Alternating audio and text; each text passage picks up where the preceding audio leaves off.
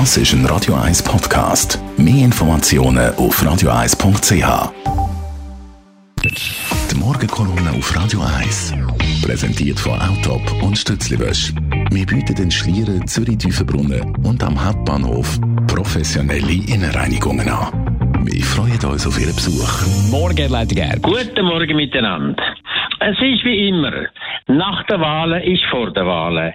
Wir haben erst gerade die Wahlen im National- und Ständerat hinter uns, zum größten Teil hinter uns. Und so stehen die nächsten Wahlen vor uns, nämlich die im Bundesrat. Gesamterneuerung vom Bundesrat. Und da haben bereits die Wahlen, die wir jetzt hinter uns haben, sehr, sehr viel Einfluss drauf sind, nämlich die Zauberformel, die man so lange jetzt äh, befolgt hat, total pulverisiert.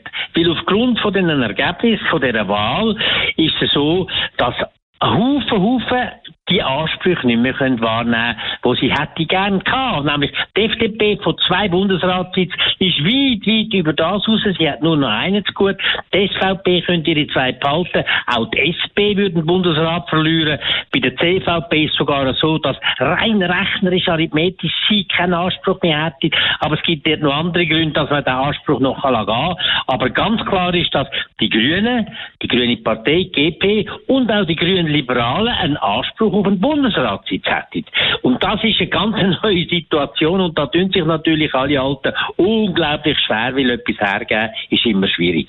Gut, man kann sagen, die Anpassung muss nicht sofort passieren. Es ist immer schon so gewesen. Die SP hat ja jahrzehntelang müssen warten auf ihren Bundesratssitz, der erste und dann auch nochmal der zweite. Und auch die SVP hat lang, lang müssen warten auf ihren zweiten Bundesratssitz und so weiter. Und man weiß ja auch nicht, in vier Jahren, wie es dann wieder aussieht. Also das wäre noch zu vertreten, dass man sagt, man wartet noch vier Jahre. Aber eigentlich müssen wir es heute anpassen. GP kommt einen über von der SP und die GLP, die Grünliberalen, kommt einen über von der FDP.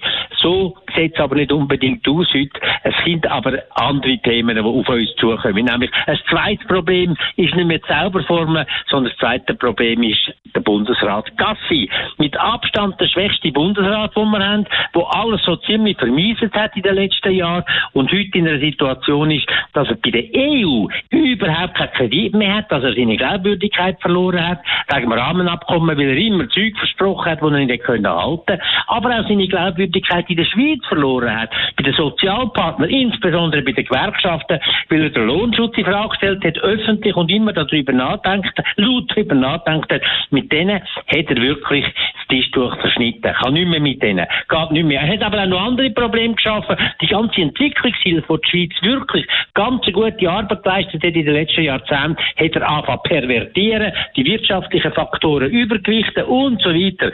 Der Bundesrat Gassi ist eigentlich heute nicht mehr wählbar.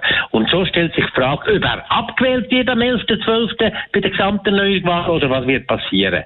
Jetzt tun wir darüber nachdenken, wir können ja Rochade machen, der Gassi aus dem Außenwirtschaftsdepartement raus und zum Beispiel das Inneren übernehmen und so weiter. Das sind alles schlechte Planspiele. Wenn jemand nicht geeignet ist für das Amt, dann soll er ersetzt werden. Das gilt insbesondere für den Bundesrat Gassi. Und die FDP müsste eigentlich einen anderen Kandidat bringen, wenn sie nicht riskieren dass der Gassi nicht mehr gewählt wird. Die Meinung von Elmar Ledergerber, die kann man nachlesen auf radio1.ch.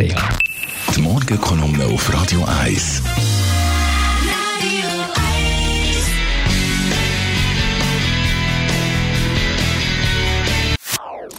Das ist ein Radio 1 Podcast. Mehr Informationen auf radio1.ch.